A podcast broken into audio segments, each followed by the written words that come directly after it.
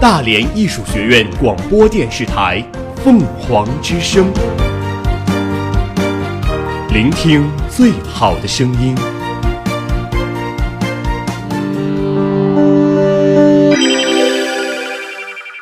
今日天气：大连多云，最低气温五摄氏度，最高气温十一摄氏度，西北风转北风四至五级，空气质量优。我们我们一直在行走，我们我们一直在记录，在记录。我们用简短的语言涵盖大量的新闻。资讯。凤凰早新闻，凤凰早新闻，感受传播的力量。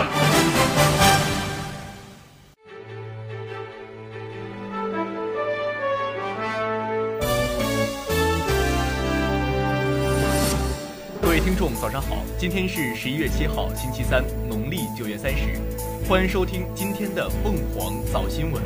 首先，请听今天的新闻快讯。凤凰早国际，中朝文艺工作者联合演出在平壤举行。伊朗民众在美国驻伊朗大使馆就职前举行反美集会，纪念占领美国使馆三十九周年。俄罗斯总统卢卡申科表示，如果美国在波兰部署军事基地，白俄罗斯和俄罗斯将被迫采取回应措施。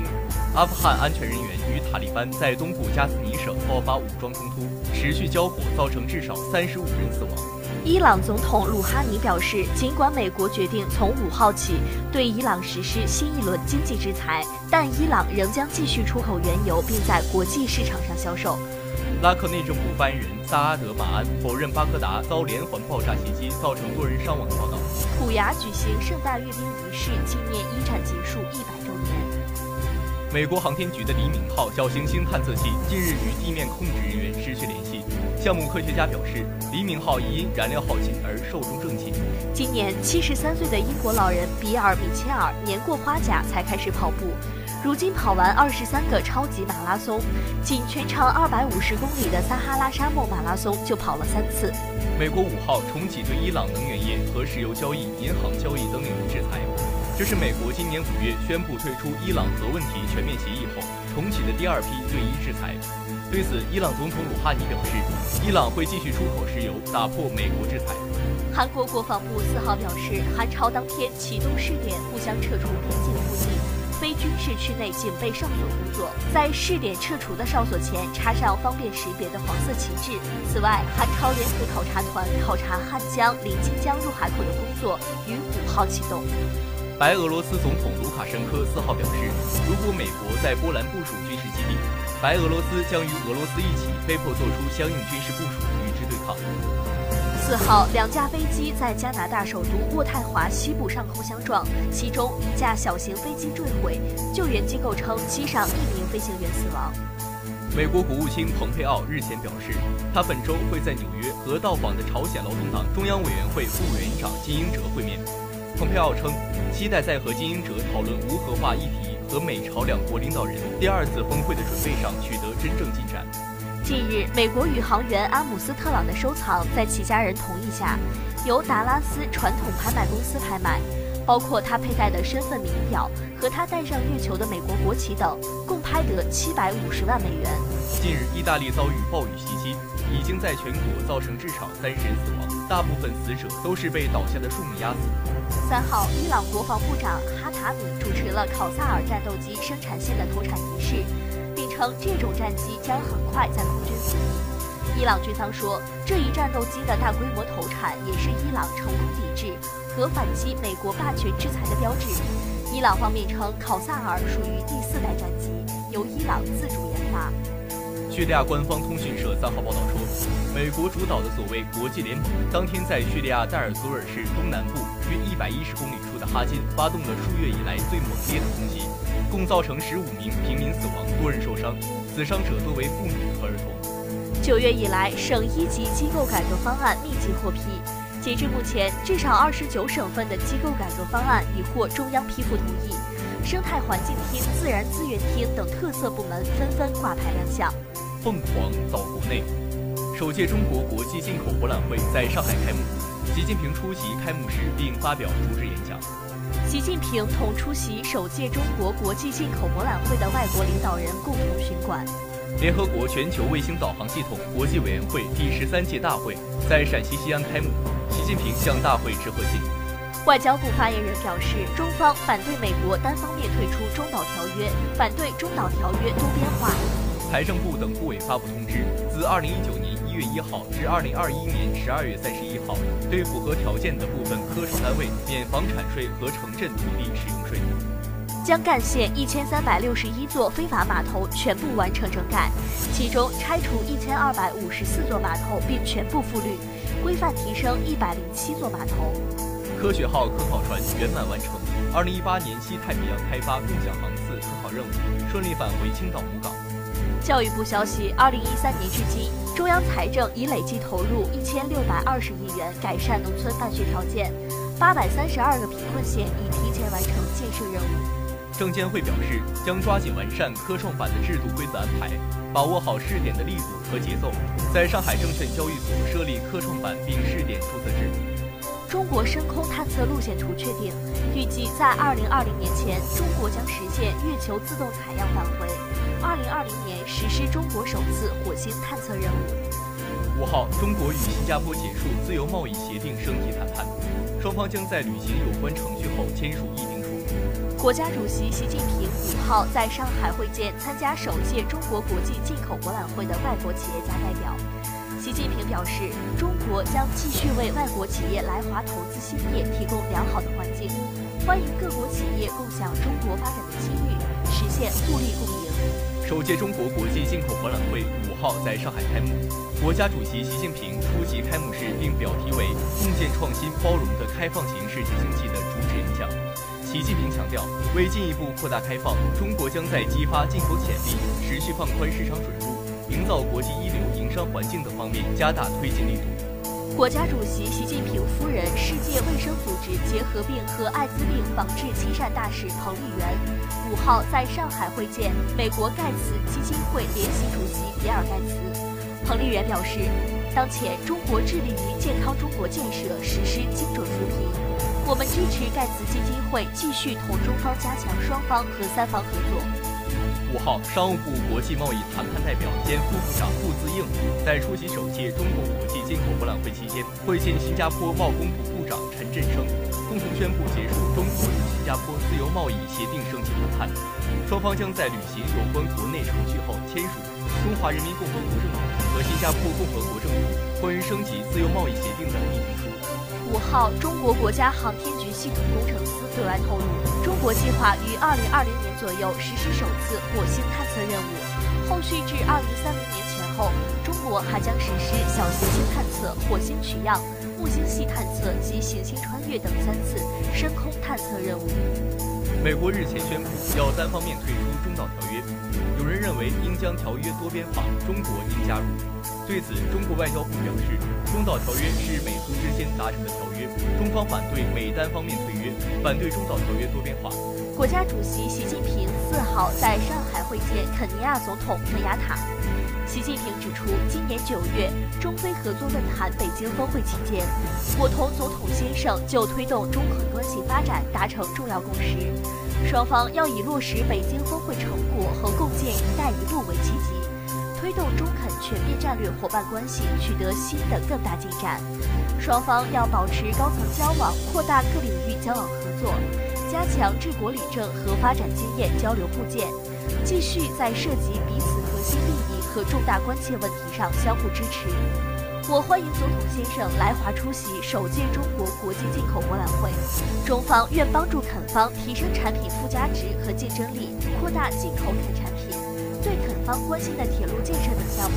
中方愿同肯方一道做好可行性研究，也希望肯方为中国企业在肯经营提供良好环境。双方要密切在国际和地区事务中沟通协作，共同捍卫多边体系和秩序。肯亚塔表示，很高兴来华出席首届中国国际进口博览会，期待着以此为契机加强肯中经贸关系。肯方感谢中方主动开放市场的这一重大创举，并将非洲作为中国对外开放的重要方向。我赞同习近平主席关于发展是解决一切问题关键的主张，高度评价习近平主席提出共建“一带一路”的倡议和重视中非合作论坛，这是中方为促进世界和平与共同发展做出的重要贡献。肯方愿密切同中方在经贸、农业、基础设施建设等领域合作。为中国企业户口投资提供良好的条件，肯方愿同中方一道推动非中关系不断向前发展，共同维护多边主义和自由贸易体系，为构建人类命运共同体作出贡献。国家主席习近平四号在上海会见越南总理阮春福。习近平指出，今年是中越建立全面战略合作伙伴关系十周年，中越两国均处在改革发展的关键阶段。双方要从两国人民根本利益出发，继往开来，乘势而上，不断开创双边关系新局面，在前进道路上共谋发展。习近平强调，中越要保持两党两国高层密切交往传统，加快推进“一带一路”和两廊一圈对接，并及早确定优先合作领域。中方愿鼓励更多中国企业赴越南参加大项目合作，加强互联互通。越南是本届中国国际进口博览会主宾国，又是中国在东南亚最大贸易伙伴。中方愿从越方进口更多适销对路的产品。双方要将合作多向民生领域倾斜，持续增进两国民众，特别是青年一代友好感情。双方要共同努力维护海上和平稳定，稳步推进海上合作。阮春福表示，当前形势下，越南党和政府愿在十六字方针和四好精神指引下，同中方密切高层交往。加强团结互信，推进务实合作，特别是将“两廊一圈”和“一带一路”倡议对接，促进区域互联互通和可持续发展。中方举办国际进口博览会，体现了中国坚持扩大开放、坚持自由贸易的决心。越方愿抓住这一机遇，扩大对华出口；越方愿按照两国领导人达成的重要共识和原则，妥善处理好海上问题。国家副主席王岐山三号在钓鱼台会见巴基斯坦总理伊姆兰汗。王岐山表示，巴基斯坦是中国唯一的全天候战略合作伙伴，两国友好历经时间考验，始终保持着强大的生命力。中方将继续把巴基斯坦置于周边外交的优先方向，愿同巴方一道，以落实好两国领导人共识为主线，保持高层频繁互访和会晤，加强战略沟通，进一步充实和拓展中巴经济走廊。加强在重大国际地区问题上的沟通协作，共同维护基于规则的多边体系，不断增进两国全天候互信与全方位合作，打造新时代更紧密的中巴命运共同体。伊姆兰汗表示，巴方为巴中友谊深感自豪，始终坚持对华友好。巴方钦佩中国改革发展成就，期盼学习借鉴中国治国理政经验。愿加强同中方在国际地区事务上的协调，不断充实巴中全天候战略合作伙伴关系内涵。十一月四号，“一带一路”国际科学组织联盟成立大会暨第二届“一带一路”科技创新国际研讨会在北京召开。国家主席习近平向大会致贺信。习近平指出，共建“一带一路”受到国际社会广泛欢迎，与相关国家开展科技合作是共建“一带一路”的重要内容。在改善民生、促进发展、应对共同挑战等方面发挥着积极作用。希望各国科学家携手并肩，共同努力，发挥好“一带一路”国际科学组织联盟的平台作用，加强科技创新政策和发展战略对接，开展重大科技合作，培养创新创业人才，提升科技创新能力，为促进民心相通和经济社会可持续发展，为推动建设绿色之路、创新之路，为推动构建人类命运共同体作出重要贡献。凤凰早民生，中国老挝警方联手破获老挝湖南商会原会长被害命案，五名主要犯罪嫌疑人在中老两国落网。杭州余杭区获授旅行联合国森林文书示范单位，这是中国第十三个获得这份荣誉的地区。沈阳故宫大正殿于日前完成了彩画修复保护工程，近四百岁的古建筑重现历史真容。原四川省国土资源厅副厅长王平。接受自律检查和监察调查，晋中市中级人民法院及各县区法院对一些失信被执行人依法依规强制设置失信彩铃。业务设置后，二十余名被执行人主动到法院履行义务，三十余件案件达成和解协议。四号下午，浙江杭州东站，向某因缺钱试图抢夺旅客肖先生的包，看似不如向某健壮的肖先生是一名散打业余爱好者。冲突中，向某反被打伤，随后民警赶到，向某被刑事拘留。西安高新控股的人事调整引起热议。昨日，西安高新区管委会发布声明，因擅自变更企业法人代表及董事，高新区财政局局长被免职。五号，运营暴走漫画的西安某某公司在报章发布道歉信，未曾发布损害叶挺烈士名誉的相关视频，表示道歉。广东肇庆的阮某酒后在医院谩骂工作人员，闯入 ICU 病房殴打医生，被警方刑拘并罚款。因部分内容涉嫌诱发未成年模仿违反社会公德的行为，教育类应用程序“纳米盒”被上海扫黄打非部门查处。重庆大同镇原镇委书记冉宇航长期在一饭店赊账宴请，欠下两斤白条。冉宇航日前因涉嫌贪污受贿被提起公诉。沈某等人非法收购一百二十八只国家二级保护动物海龟销售，近日他们被浙江舟山警方拘留。三号，陕西汉中一公交车失控，造成二死五伤。当地警方通报，司机当时因病突发晕厥，车辆失控引发事故。首届中国国际进口博览会期间，威马汽车亮相浙江德国企业采购高峰会，进一步强化全球资源整合能力，助推中国进口贸易交流和发展，在制造领域彰显中国制造。二零零七年开始，山西晋中的幺二零调度员每人每年手绘一张城市地图。做到求助人只需说出附近建筑，调度员便能确认准确位置。新疆出台政策，将一百三十万丧失或部分丧失劳动能力的困难群众纳入农村低保保障范围。天津出台方案，明确京东重污染天数控制在十天以内。凤凰早天下，近日在上海举行的浦江创新论坛上，新鲜出炉的中国科技金融生态年度观察二零一八显示。我国创新投资市场规模进一步扩大。报告还显示，过去一年，我国的科技金融生态环境继续改善，科技金融生态体系更加多样化。近期，国内手机市场的新品发布可以用“扎堆”来形容，小米、华为、一加、OPPO、联想等纷纷发布旗舰级新品。从产品和设计特点来看，在当前全球手机市场面临较大挑战的形势下。国产品牌手机厂商的创新动机和力度更加强烈，希望借此进一步实现差异化并获得领先优势。中国国家航天局系统工程司副司长赵坚五号在珠海透露，我国计划于二零二零年左右实施首次火星探测任务，后续还将实施三次深空探测任务。五号上午，联合国全球卫星导航系统国际委员会第十三届大会在陕西西安开幕。作为全球卫星导航系统核心供应商之一，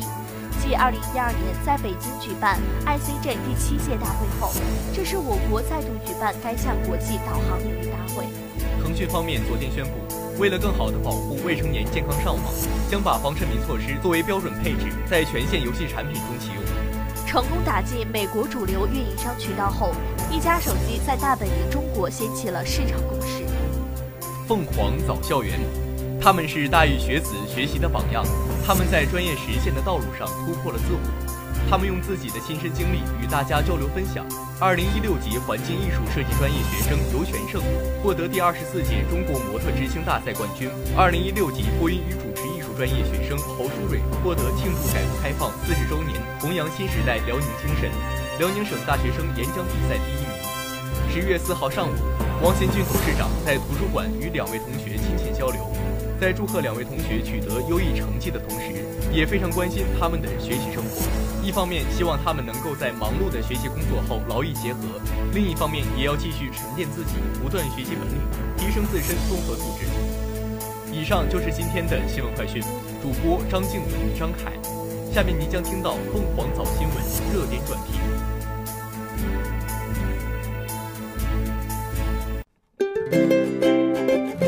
爱上这座校园，与大益共同成长。爱上这座校园，与大益共同成长。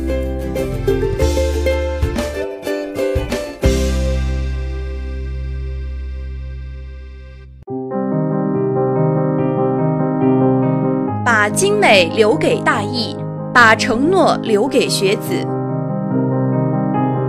把精美留给大义。把承诺留给学子。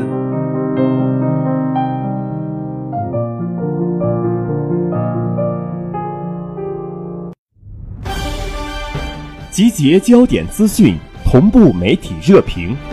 集结焦点资讯，同步媒体热评。凤凰早新闻热点转评。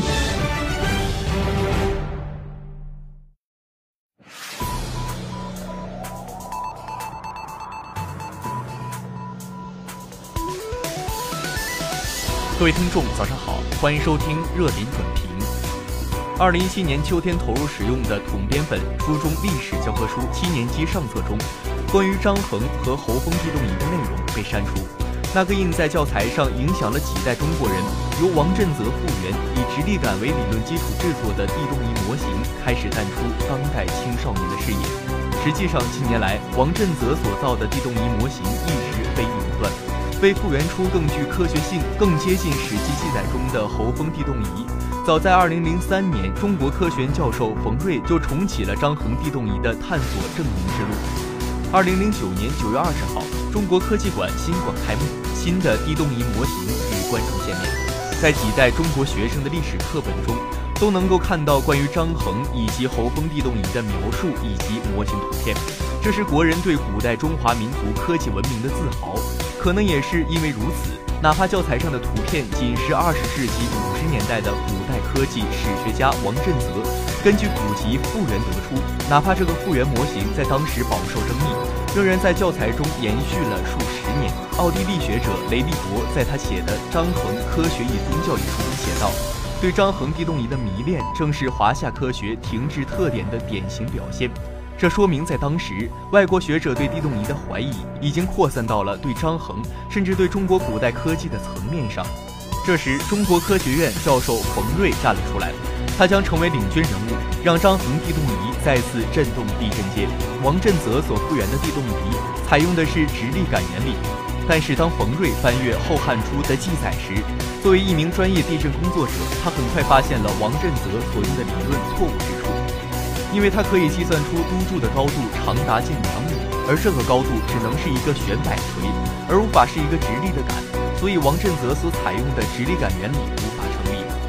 二零零三年，河南博物馆决定张榜招贤，让张衡地动仪能够真正的动起来。不仅找到了马瑞，更是在二零零四年八月与中国地震台网中心签订了合作仪式，组成了课题小组，共同复原张衡地动仪。在这样的情景之下，文史专家加入了冯瑞的团队，在《后汉书·张衡列传》仅一百九十六字的记载中，又找到了《续汉书》《后汉纪》等七部典籍，均有对张衡地动仪的记载。一百九十六字扩展为二百三十八字。终于在二零零九年九月二十号，中国科技馆新馆开幕，新的地动仪模型与观众见面。现场的观众可以亲自动手按下按钮，观察在不同波形下地动仪的不同反应。只有横波到来，它才复完。其他来自纵波的震动都无法使地动仪有任何反应。这意味着，类似关门、汽车过境、巨大的炮声都不会干扰到地动仪。值得注意的是，当更为符合科学逻辑的地动仪被制造出来之时，在无数中小学的教材之上，讲到张衡和侯峰地动仪时，仍然采用的是那套倒放一根直立杆理论。而冯瑞多次与人民教育出版社沟通。希望能够纠正教科书上这一错误。二零一零年一月二十四号，冯瑞接到时任教育部部长袁贵仁的电话。袁贵仁表示，仔细阅读冯瑞修改教科书的建议和相关资料后，原则同意修改张衡地动仪这一章节，并在二零一零年秋季教改出台之后，按照教育大纲，张衡地动仪已不再是历史课本中的内容。而在二零一七年秋天投入使用的统编版初中历史教科书七年级上册中，原本关于张衡和侯峰地动仪的内容已被完全删除。时至今日，冯瑞虽复原出更具科学逻辑、更为符合史料记载的地动仪模型，但是用他的话来说，这也仅算我们在当前这个时代对张衡的理解。至于一千多年的侯峰地动仪到底是何样，后人又会不会制造出更加接近原貌的张衡地动仪，现在还无法轻易下结论。此前还有网友曾质疑。二零一七年新版统编版历史教科书初一上册，比较二零一五年旧版，还删除了汉武帝巩固大一统一王朝课内的汉奴合战一节，卫青、霍去病从历史教科书中消失了。一同被删掉的历史人物还有匈奴民族雄才大略的冒顿单于、昭君王威、神医扁鹊等，这些具有重要历史意义的人物被删除，引发大家对新版历史教材的质疑。